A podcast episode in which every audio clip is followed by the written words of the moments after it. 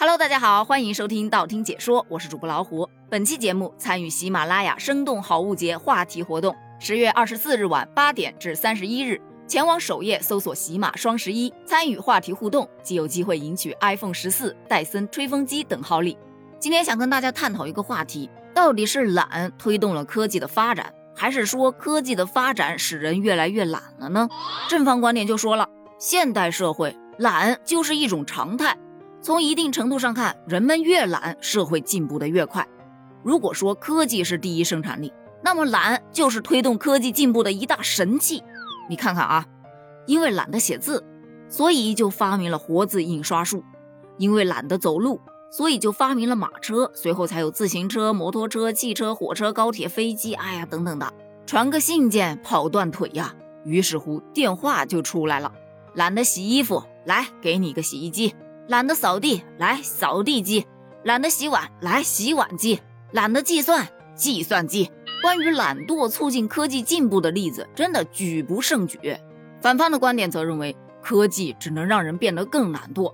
你比方说，以前我们上楼梯都觉得还好啊，但是自从有了电梯之后，谁还愿意上楼梯呀？以前是一口气上五楼不费劲儿，现在最多走三楼就累得气喘吁吁。这说明什么？这说明人们的体质在不断的下降啊！再说社交，以前人坐在一块儿唠唠嗑、聊聊天挺好的。自从有了手机，有了互联网，人们日常通讯、娱乐、社交全部都在互联网上，在手机上。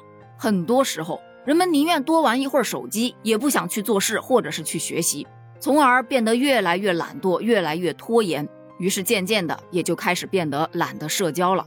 以前。我们不会的字会去查字典，从而加深一个印象，把它记在脑海中。而现在呢，手机随便一输就出来了，而且哪怕你忘了字、写错了字，它也可以帮你纠正。提笔忘字的情况也变得越来越普遍。再说说网上购物，以前啊，可以说跟家人一块儿出去买买东西、逛逛超市，那是再幸福不过的事儿了。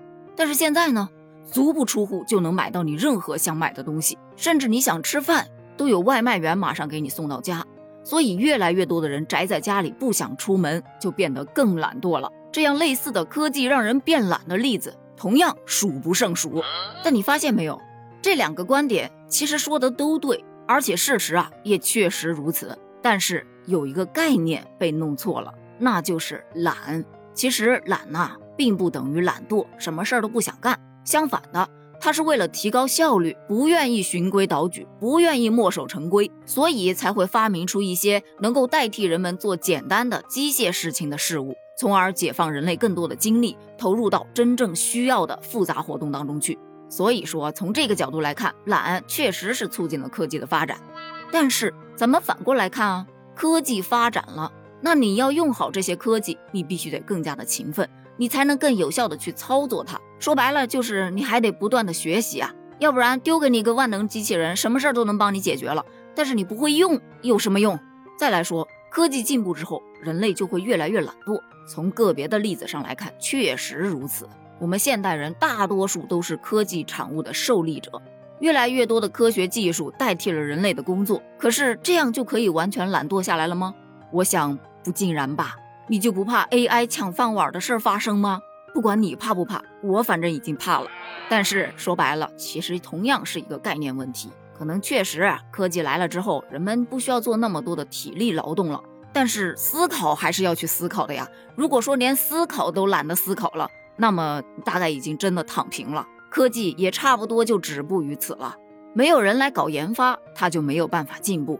再说了，并不是所有的科技进步都是懒推动的。科技进步的真正原因是人们对未知的好奇，对未知的探索。你就比方说牛顿那个例子，一颗苹果砸他头上，他如果仅仅只是因为懒，他可能就过去了呗，哎，接着睡。而正是由于他的好奇和探索，才让他一步一步发现了万有引力。而之所以很多人都觉得科技让人变得懒惰，是因为在我们大众啊，就普通人眼里，只能看到科技进步的成果，只能享受到科技成果带来的好处。却很难参与到探索未知当中去。所以呢就会认为是科技进步导致了懒惰懒惰就导致体力啊记忆力啊全部都下降了。但就像有一位朋友说的其实你有没有考虑过懒惰是自己的问题啊。无论科技进步与否懒惰的人他总会想办法去偷懒的。当然作为一个缺点来说它是可以被克服的同样它也是可以被放大的。就看你怎么用了。以上观点仅代表个人观点如果你有什么不同的观点欢迎在评论区一起补充一下哦。咱们评论区见拜拜。